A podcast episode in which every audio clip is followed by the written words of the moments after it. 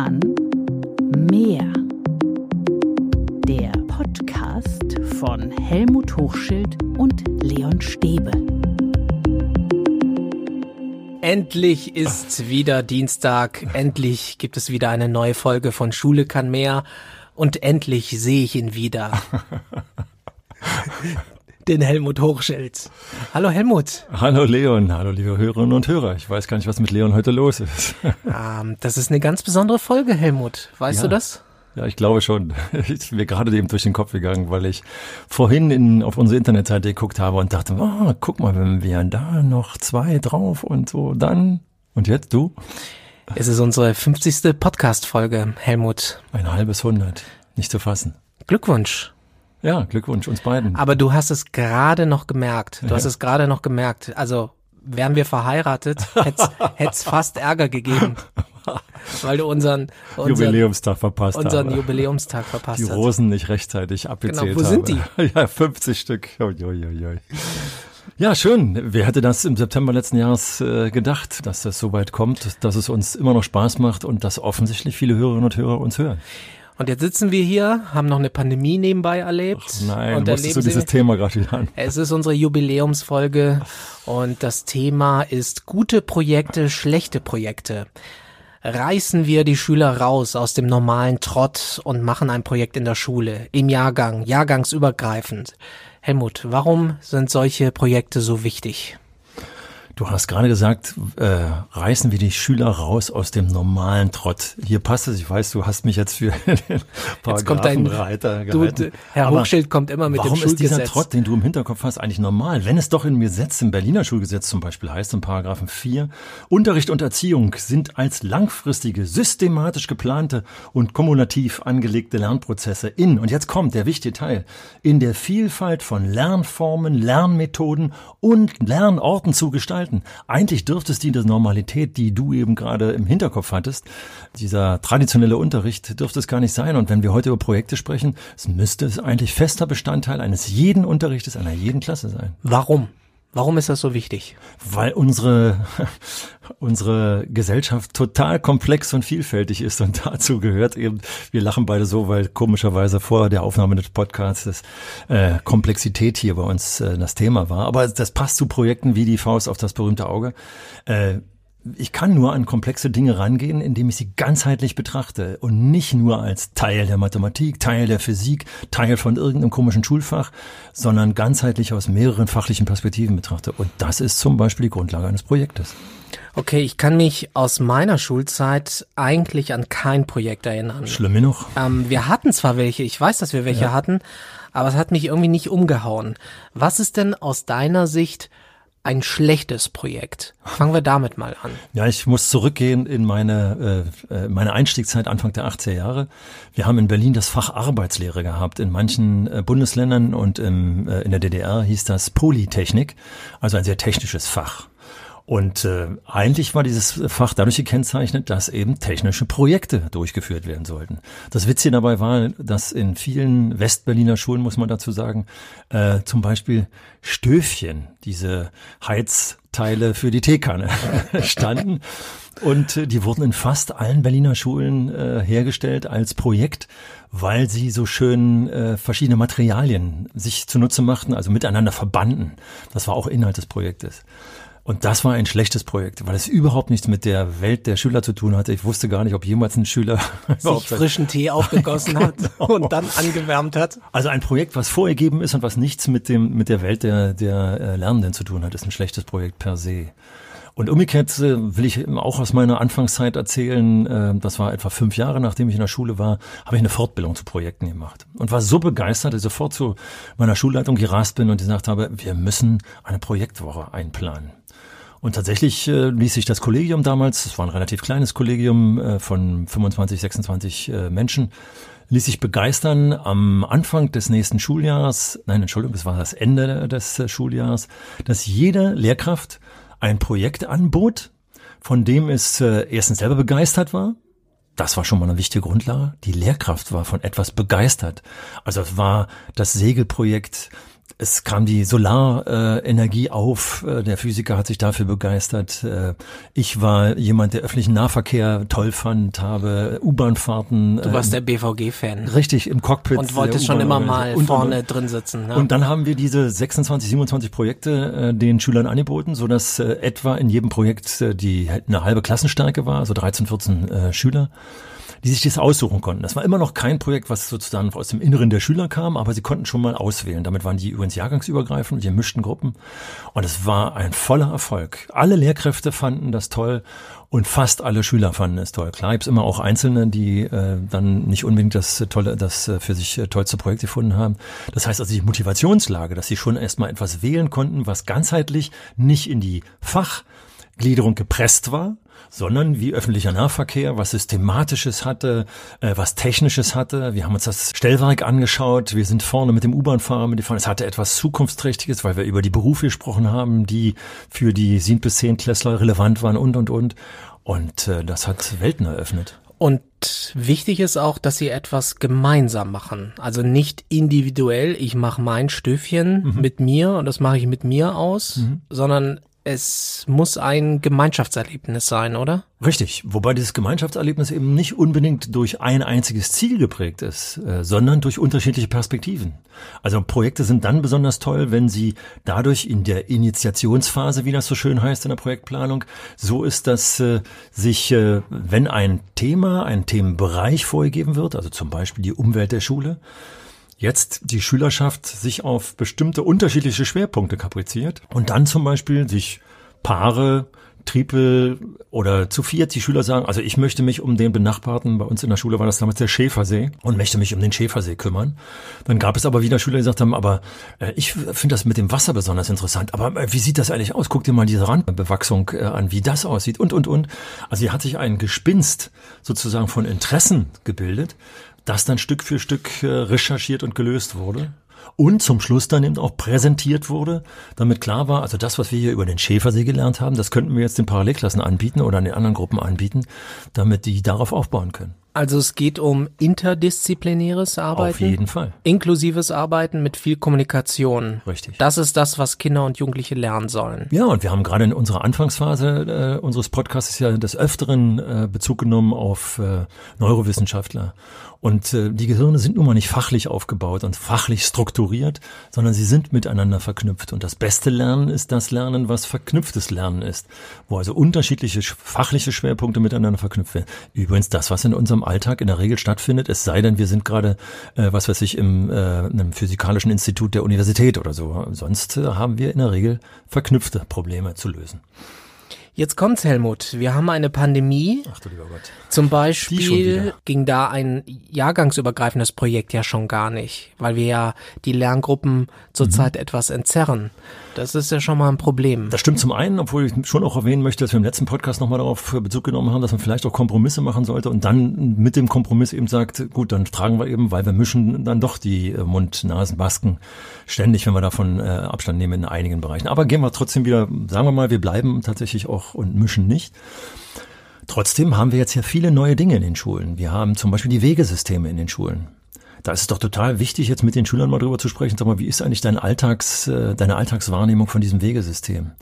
Äh, und Schüler vielleicht auf die Idee kommen zu sagen, Mensch, da haben wir doch aber was völlig vergessen. Wir haben ja den ganzen Sportplatz äh, nicht mit betrachtet oder was. Also Ideen mit aufzugreifen. Daraus entstehen jetzt nicht unbedingt gleich umfassende, sehr komplexe Projekte. Aber allein die Tatsache, dass Fragestellungen von den Schülern aus an neuen Dingen sich festmachen. Und wir haben jetzt allenthalben. Was ist jetzt zum Beispiel mit die Mund-Nasen-Maske? Mal rein in die Recherche. Was sagen nun die Wissenschaftler? Wir hatten gerade am Anfang ja sehr starke Widersprüche, die ja auch dadurch geprägt waren, dass wir gar nicht genug Masken hatten. Jetzt haben wir sie noch.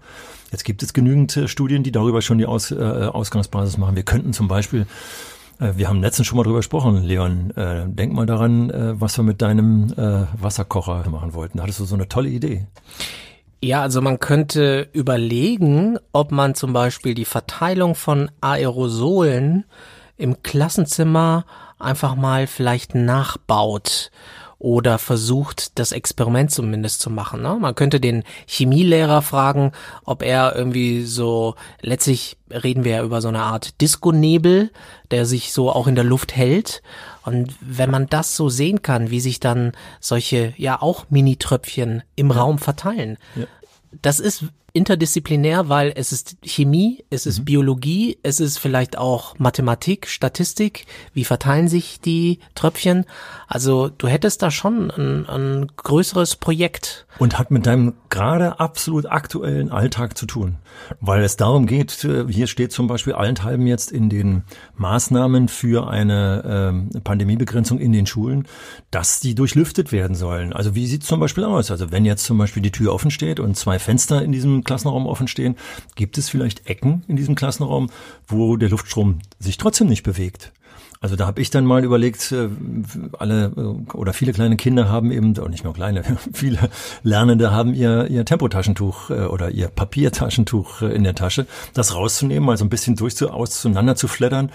Und dann wird man merken, dass die einzelne Schicht eines Papiertaschentuchs sich ganz leicht in, in der Luft bewegt. Und wenn ich sie dann zum Beispiel an meinen Platz einfach nur vor mich herhalte und jetzt mal gucke, passiert was mit dem Durchzug, der durch offene Fenster und Türen äh, entstanden ist, dann werde ich tatsächlich mit einer kleinen Zeichnung die Luftströme, ähnlich wie sie auf einer meteorologischen Karte zu verzeichnen sind, äh, nachstellen können. Und das wäre doch zum Beispiel ein Hammer, äh, mal den Eltern am Elternabend eine Luftstromkarte des durchlüfteten Klassenraums von den Kindern gemalt vorzuführen. Also Hammer, das wäre das wäre der Hammer. Es wäre wirklich toll, wenn die Kids jetzt zur Pandemie ein Projekt oder Projekte machen, ja.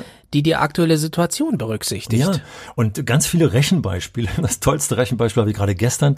Das hat äh, mein äh, Ingenieurssohn äh, meiner zehnjährigen Enkelin per WhatsApp geschickt. Äh, und zwar hat er aus dem Spiegel die neueste äh, Umfrage äh, über die letzte Demonstration der Corona-Leugner geschickt.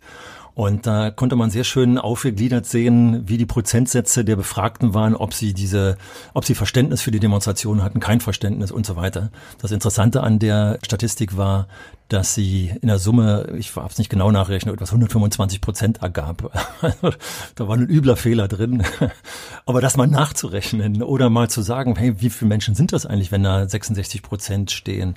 Oder die Zahlen, die uns gerade frisch auf den Tisch geliefert wurden, dass von den Menschen, die in Deutschland äh, intubiert werden mussten, also an ein Beatmungsgerät gelegt werden mussten, 53 Prozent gestorben sind äh, welche Altersklassen das waren und und und also Statistiken sich mal anzuschauen, das macht die Zahl wieder greifbar. Gut, aber das könnte man jetzt ganz einfach im Unterricht machen. Richtig. Das ist doch wie wird daraus, wie wird daraus ein Projekt? Spinnen wir mal. Mhm. Wie wird ein größeres Projekt daraus, was die Kids dann am Ende auch ja präsentieren können, was man dann auswerten mhm. kann?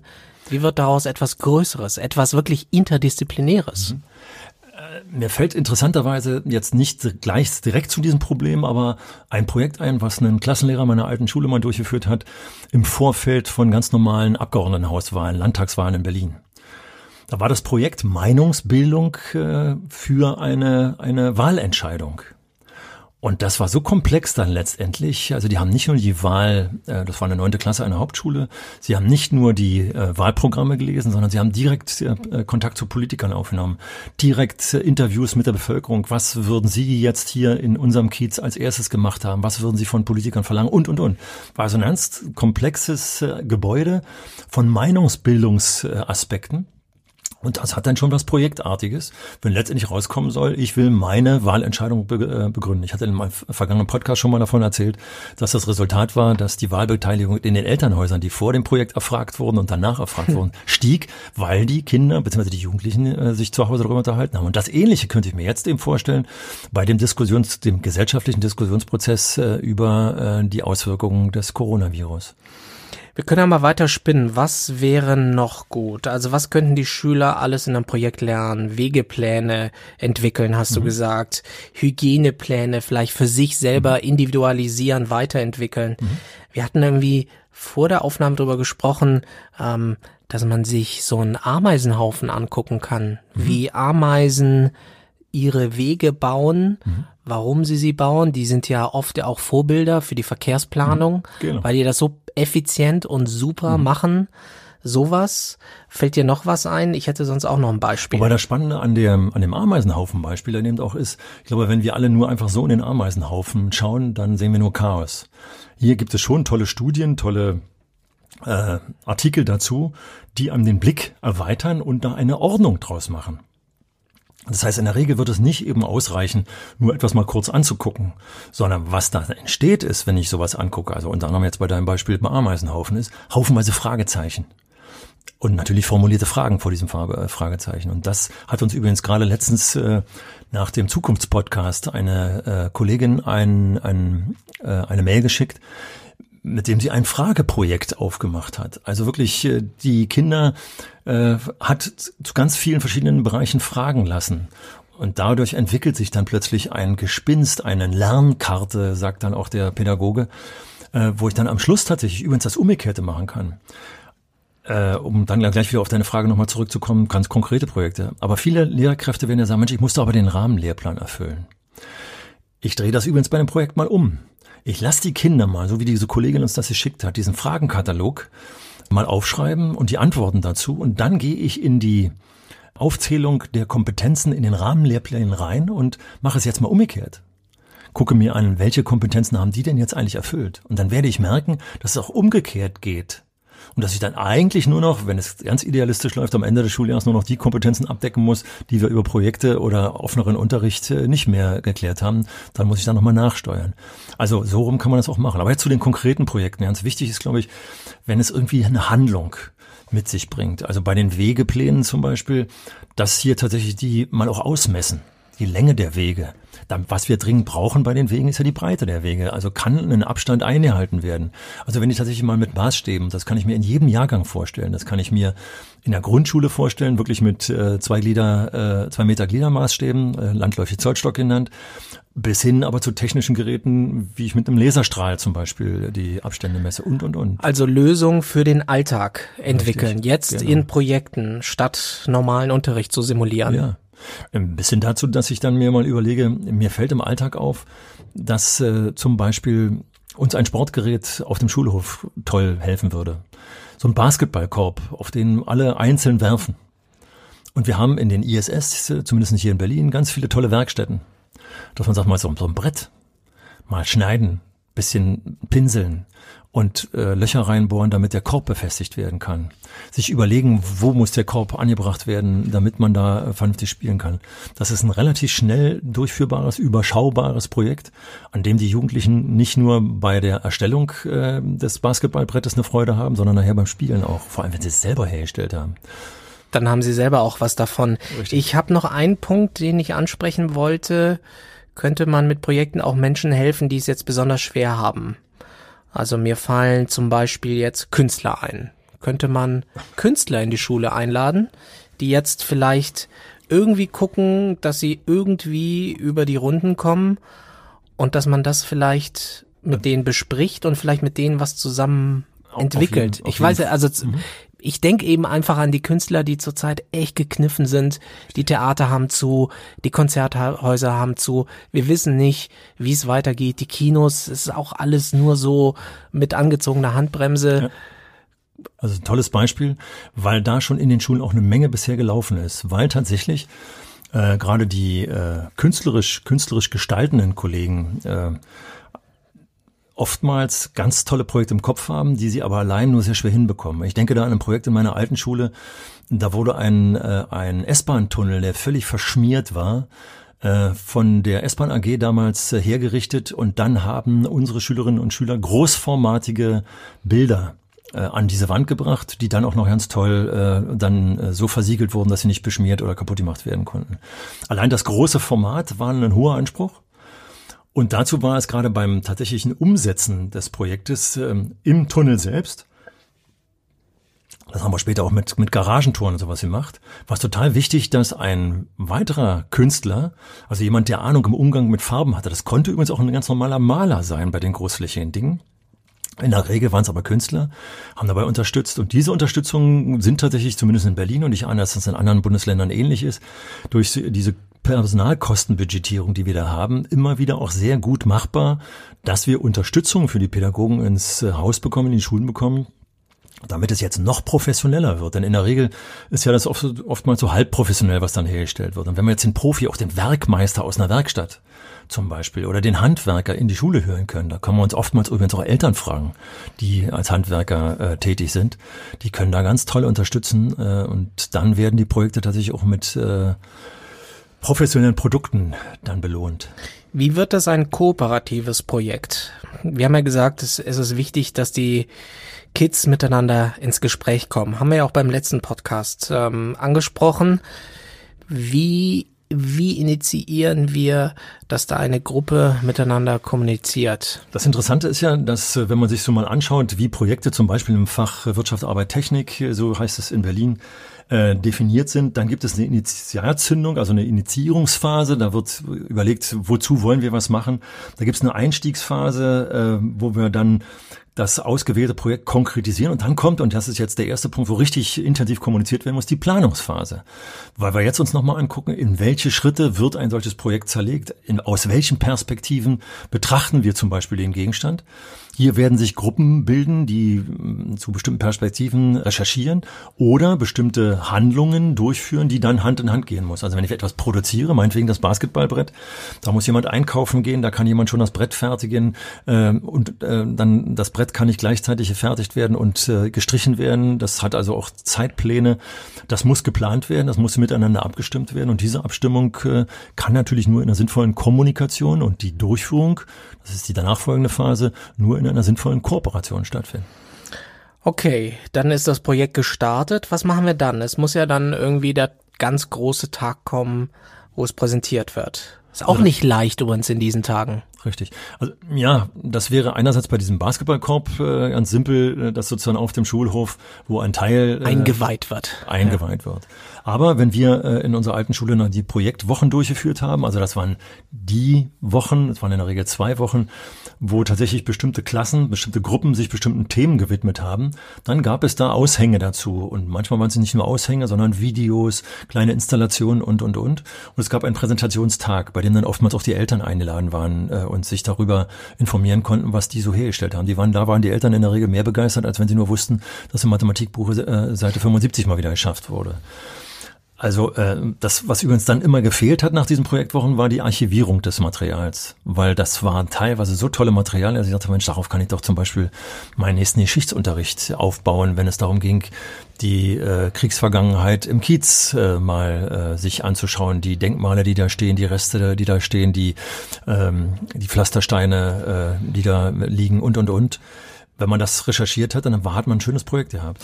Das ist ja die Frage, wie wird so ein Projekt nachhaltig? Ne? Dass ich mich an meine. Projekte nicht mehr erinnern kann, liegt daran, gemacht, getan, vergessen. Und die Präsentation ist eben auch sowas total Wichtiges, weil ja mit der Präsentation ganz viel ähm, Persönlichkeitsentwicklung ja mit sich geht, äh, viel Stolz entsteht da und und und. Also wir haben eben äh, in den ISS in Berlin vielfach, aber nicht nur in Berlin, diese Schülerfirmen, die in der Regel darauf ausgerichtet sind, dass es eine Produktionsplanung gibt. Das ist dann nicht nur ein Projekt, sondern ist dann zum Beispiel ein ganzes Schuljahr wird da was produziert, vielleicht auch über mehrere Schuljahre, Schuljahre wird was produziert. Aber es muss immer wieder evaluiert werden, die Kosten müssen neu berechnet werden und und und. Also tatsächlich äh, ein Alltagsbereich. Und es muss immer wieder geprüft werden, finden wir überhaupt Abnehmer dafür? Ist es etwas Sinnvolles? Interessiert uns das? Also zum Beispiel war jetzt nach dem Stöfchen kam dann in den Berliner Schulen äh, oftmals das CD-Regal. Na, kein Schwein will heute mehr ein CD-Regal. Das habe ich auch gemacht. Das siehst du alles klar. Mit Pettichrohr. Bei uns war es schon mit äh, guten Holzverbindungen und äh, okay. äh, professionell gemacht, weil wir die entsprechenden Werkstätten hatten. Aber wir müssen immer wieder überprüfen, ist es noch aktuell, wird es noch gebraucht? Entspricht es den Ansprüchen des Marktes und, und, und. Und das macht ein Projekt immer wieder aus. Also die Auswertung, die dann dabei ist die Auswertung, aber dass es sozusagen etwas in Gang bringt, wovon wir wirklich was auch länger haben. Also ich kann mich erinnern, zum Beispiel an unserer Schule, das war auch eine Arbeitsgemeinschaft, die daraus entstanden ist, da wurde eine Biogasanlage gebaut. Ja. Mhm. Da haben die sozusagen die Bioabfälle reingekippt, haben das vorher berechnet, haben das vorher gebaut. Da ist auch ein bisschen Theorie dabei, das mag nicht jeder. Aber ich glaube, diese Biogasanlage steht heute noch. Mhm. Und ähm, ich glaube, dass das auch motiviert, wenn etwas bleibt. Ne? Wenn ich etwas in einer Woche mache, dann präsentiere ich es ja. und nächste Woche ist es wieder vergessen. Ja, Entsprechend äh, dem, was du gerade beschreibst mit der Biogasanlage, war es bei uns die Solaranlage auf der Sporthalle, die gesponsert wurde, nachdem Schüler sie beantragt hatten, die vorher mit dem Physikunterricht über Solarenergie gesprochen haben. Dann von damals der BWAG noch zu Westberliner Zeiten. Inzwischen gibt es eine neue Anlage von Vattenfall, die gepflegt wird, mal wieder geputzt wird. Es wird aber der theoretische Teil dann eben auch immer wieder besprochen. Es wird dann geschaut, wie sieht die, äh, äh die Energiegewinnung äh, im Winter aus, im Sommer aus. Und das war eine Projektarbeit sozusagen? Ja, das waren Bereiche, die sozusagen tatsächlich installierte Projekte waren, die wir Wahlpflichtunterricht nannten. Das war übrigens interessanterweise eine erste Entwicklung in, in der Schule, in der ich 25 Jahre lang äh, tätig war, erst als normaler Lehrer, dann als Schulleiter und Lehrer dass wir festgestellt hatten, dass wir wie viele Schulen AGs hatten als freiwilliges Angebot. Wir haben aber festgestellt, dass die AGs oftmals, wir waren als Hauptschule, wir haben die Schülerschaft aus einer besonderen sozialen äh, Umgebung bekommen, die sind dreimal hingegangen und als sie dann mitkriegten, dass, wie du jetzt gerade sagst, bei der Biogas AG auch ein bisschen Theorie dazu kommt, sind sie nicht mehr gekommen, war freiwillig. Darauf haben wir gesagt, das müssen wir ändern. Wir müssen daraus Wahlpflicht machen. Das heißt, wir hatten dann tatsächlich ein breites Angebot. Als ich gegangen bin, waren es fast 500 Schüler aus der Schule und in jedem Projekt äh, waren 15 Schüler maximal. Und die konnten sich das auswählen dann. Und da war die Solaranlage dann mit bei, zum Beispiel. Und ich weiß noch wie heute, dass ein Schüler dann berichtete, dass er äh, eigentlich ja nicht Elektriker werden wollte, aber ist dann eben doch zu einem Einstellungsgespräch gegangen und dann auch mal, ich höre ich das mal an. Und dann sah der äh, einstellende Mitarbeiter des Betriebes, dass da was von Solarenergie stand. Und dann fragte der nach, was, was macht ihr denn da? Und dann berichtete der Schüler, was gemacht wurde. Und äh, der Berliner würde sagen, da kriegte der Meister ein Ohre, weil er sagt, hey, das sind ja Kompetenzen. Das ist ja stark. So was bringst du aus der normalen allgemeinen Schule mit. Das heißt, diese Projekte haben oftmals Dinge, Kompetenzen hervorgerufen, die im Alltag außerhalb der Schule viel mehr wirkten als die Deutsch- oder Englischzensur. Du brauchst natürlich auch Lehrkräfte, die wirklich Bock haben darauf. Ja, und das war das Schöne bei Projekten, wenn wir eben nicht an Fächer festgehalten werden und an, äh, an, an, an Studien, die die Lehrer studierend haben, so der Motto, du darfst nur Englisch unterrichten, weil du Englisch studiert hast, sondern jetzt plötzlich kommt deine Kompetenz, dass du dich für Biogas interessierst, weil du auf deinem, in deinem eigenen Garten eine kleine Anlage gebaut hast und du kannst diese Kompetenz einbringen, weil du davon begeistert bist. Und das wissen wir doch alle. Pädagogik begeistert, wenn der Pädagoge begeistert ist. Ja, Also es darf auch ruhig nach Neigung der Lehrkräfte gehen, aber natürlich auch nach der Neigung der Kids. Die sollen ja auch ihre Interessen entwickeln. Mhm. Ich hätte mir während meiner Schulzeit noch mehr Raum gewünscht, wo ich Interessen entwickeln hätte können. Das war schon mal gar nicht schlecht. Wir hatten natürlich eine Schülerzeitung und mhm. sonstige. Ich war auch noch in einer Astronomie AG. Aber äh, eigentlich, eigentlich hätte ich das liebend gerne die ganze Zeit gemacht, Sachen ausprobiert, geguckt, ist es das und dann vielleicht auch wieder verworfen. Aber also die Möglichkeit, Interessen zu entwickeln, Kompetenzen zu entwickeln, da könnte man viel, viel mehr machen. Mir kommen fast die Tränen bei deiner Beschreibung, weil wir gerade in einer Zeit sind, wo der Raum ständig dadurch begrenzt wird, dass sie gefragt wird, was haben die Schülerinnen und Schüler jetzt verpasst in der Corona-Zeit? Was müssen wir aufholen? Das heißt, wir engen diesen Raum immer mehr ein, den du dir wünschst. Und wenn ich deinen Worten eben zugehört habe, dann höre ich doch zum Beispiel ausprobieren, Trial and Error, auch an Fehlern lernen wir so viel. Also da steckt so viel, so viel äh, Möglichkeit, so viele Möglichkeiten drin des Lernens, dass es schade ist, dass wir solche Räume nicht schaffen. Und deswegen müssen wir viel mehr Räume schaffen, wie hier im Podcast ja schon mal zum Beispiel von einer äh, Berliner Schule berichtet habe, der Freudberg-Schule, die zum Beispiel dieses ganze Fachsystem aufgelöst haben und das in größere Bereiche aufgegliedert haben, damit die Vernetzung äh, so läuft, dass fast jeder Unterricht schon projektartig läuft. Und damit läuft eben auch das, dass Räume schaffen wir, dass man was aus ausprobieren kann. Jetzt wird es aber auch Lehrer geben, die sagen, aber meine Schüler, Herr Hochschild, die sind schwierig, die können mit so einer Freiheit, Projektfreiheit gar nicht umgehen. An die komme ich nur ran mit klaren und festen Strukturen. Also schön, wie du das sagst, weil das klingt so realistisch, dass es direkt aus dem Lehrerzimmer Hast du schon mal gehört? Ja, na klar. Das Wichtige ist eben, dass das Problem natürlich an Projektunterricht ist, dass ich nicht von heute auf morgen den anfangen kann, sondern ich muss mit klaren, strukturierten Schritten die Leute daran führen. Ich muss sie hm, erstmal mit vernünftigen Inhalten motivieren. Da gibt es dann auch äh, Kolleginnen und Kollegen, die meine interessieren sich für ja nicht. Ja, dann muss ich mal gucken, was machen die eigentlich den ganzen Tag? Dann schaue ich mir vielleicht doch mal an, ob ich mal so ein Videospiel oder Videospiel ist schon wieder alte Sprache, also irgendeine App dann mal mit reinnehme, mit der die Schüler äh, sich vergnügen oder so. Und muss mal gucken, wie kann ich denn das projektartig aufziehen? Gibt es eventuell an der App gemessen, wenn ich in den Rahmenlehrplan reinschaue? Ich habe übrigens meine ISS-Schüler oder damals Hauptschüler mit dem Rahmenlehrplan konfrontiert. Was steht da eigentlich drin? Und das konnten die schon teilweise verstehen, was das ist. Also mal zu sagen, gibt es eigentlich an deiner Spiel-App, an deinem Spiel irgendwas, was hier im Kompetenzkatalog zu verzeichnen ist? Und plötzlich die Jugendlichen darauf bringen, dass es nicht nur Mist ist, dass sie da machen, sondern dass es da tatsächlich auch Kompetenzen gibt, die, die sie damit erweitern können. Also wäre doch mal so, so eine Idee, oder? Das heißt, was hab, warum habe ich die Idee eben entworfen? Weil immer gesagt wird, die interessieren sich für gar nichts. klar, die interessieren sich schon für bestimmte Dinge, aber das muss ich auch mal thematisieren dann. Das heißt, es sollte mehr Projektarbeit an den Schulen geben und eigentlich sollte die ganze Schule eigentlich so ein Projekt sein, an dem ich arbeite. Ja, also es, es gibt eben solche Schulen, also gerade die ähm, reformpädagogisch orientierten Schulen arbeiten häufig so. Und die kommen auch zu Abschlüssen, äh, die ähm, allgemein anerkannt sind. Äh, will ja gar nicht unbedingt Waldorf sagen, weil es viele andere reformpädagogische Ansätze auch gibt. Also das geht. Man muss es nur wollen. Man muss es nur wollen und ich glaube, dass diese Projektarbeit in dieser Zeit, ähm, gerade jetzt, deswegen haben wir ja das Thema hier aufgerufen, in diesen schrägen Corona-Zeiten eben auch besonders hilfreich ist, weil wir alle irgendwie gefragt sind, kreativ Lösungen zu finden. Richtig. Und eigentlich ist das, was wir jetzt machen in dieser Pandemie, ist alles irgendwie ein Projekt. Und zwar tagtäglich, weil wir immer wieder mit neuen äh, Dingen konfrontiert werden, auf die wir eingehen müssen.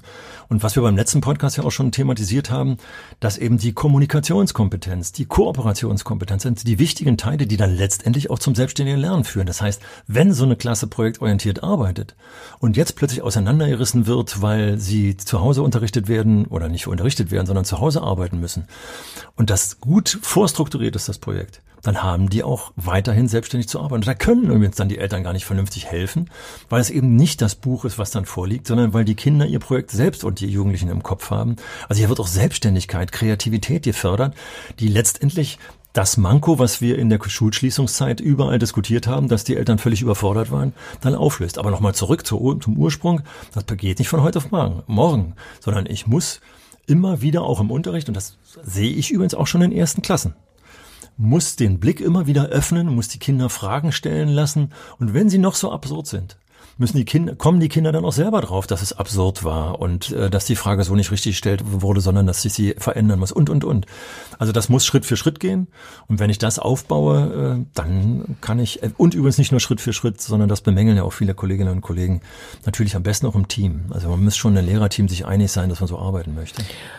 Und es könnte auch ein Projekt sein, solche Kommunikationswege aufzubauen. Auf jeden Fall, auf jeden Fall. Also sozusagen, man könnte ja auch in so einem Projekt so einen Notfallplan entwickeln. Für den Fall, dass etwas passiert, könnte man sowieso brauchen, ob es nun Pandemie gibt oder nicht. Zum Beispiel, ganz genau so sieht's aus. Das könnte man ja jetzt einfach machen, indem man jetzt sagt, wir bauen uns ein Notfall, Notfall, Kommunikationssystem, notfalls, keine Ahnung, ja. mit äh, Briefeplan. Briefeplan. Wen rufe so. ich an? Wen rufe ich Faxen. an, wenn ich nicht mehr weiter weiß?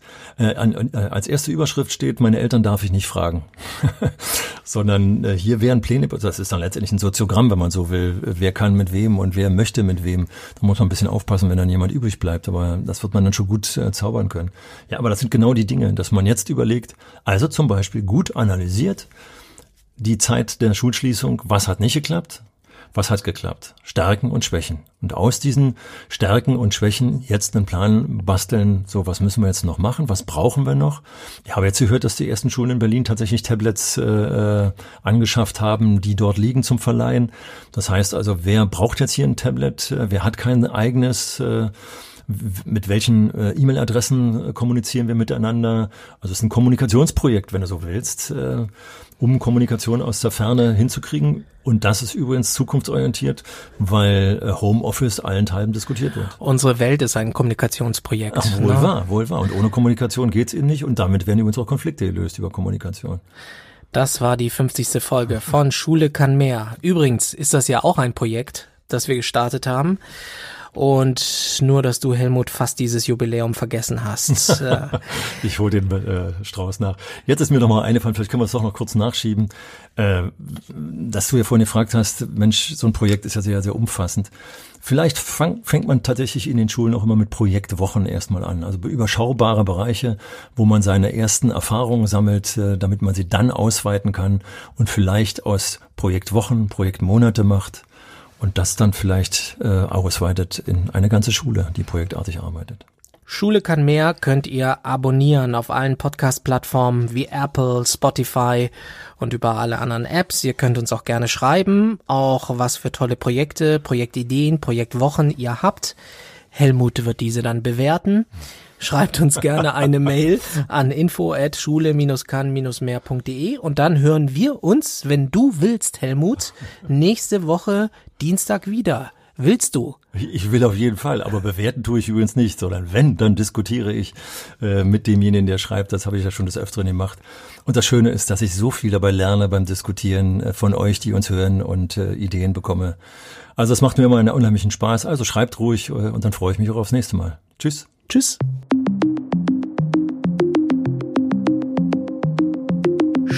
Schule kann mehr. Der Podcast von Helmut Hochschild und Leon Stäbe.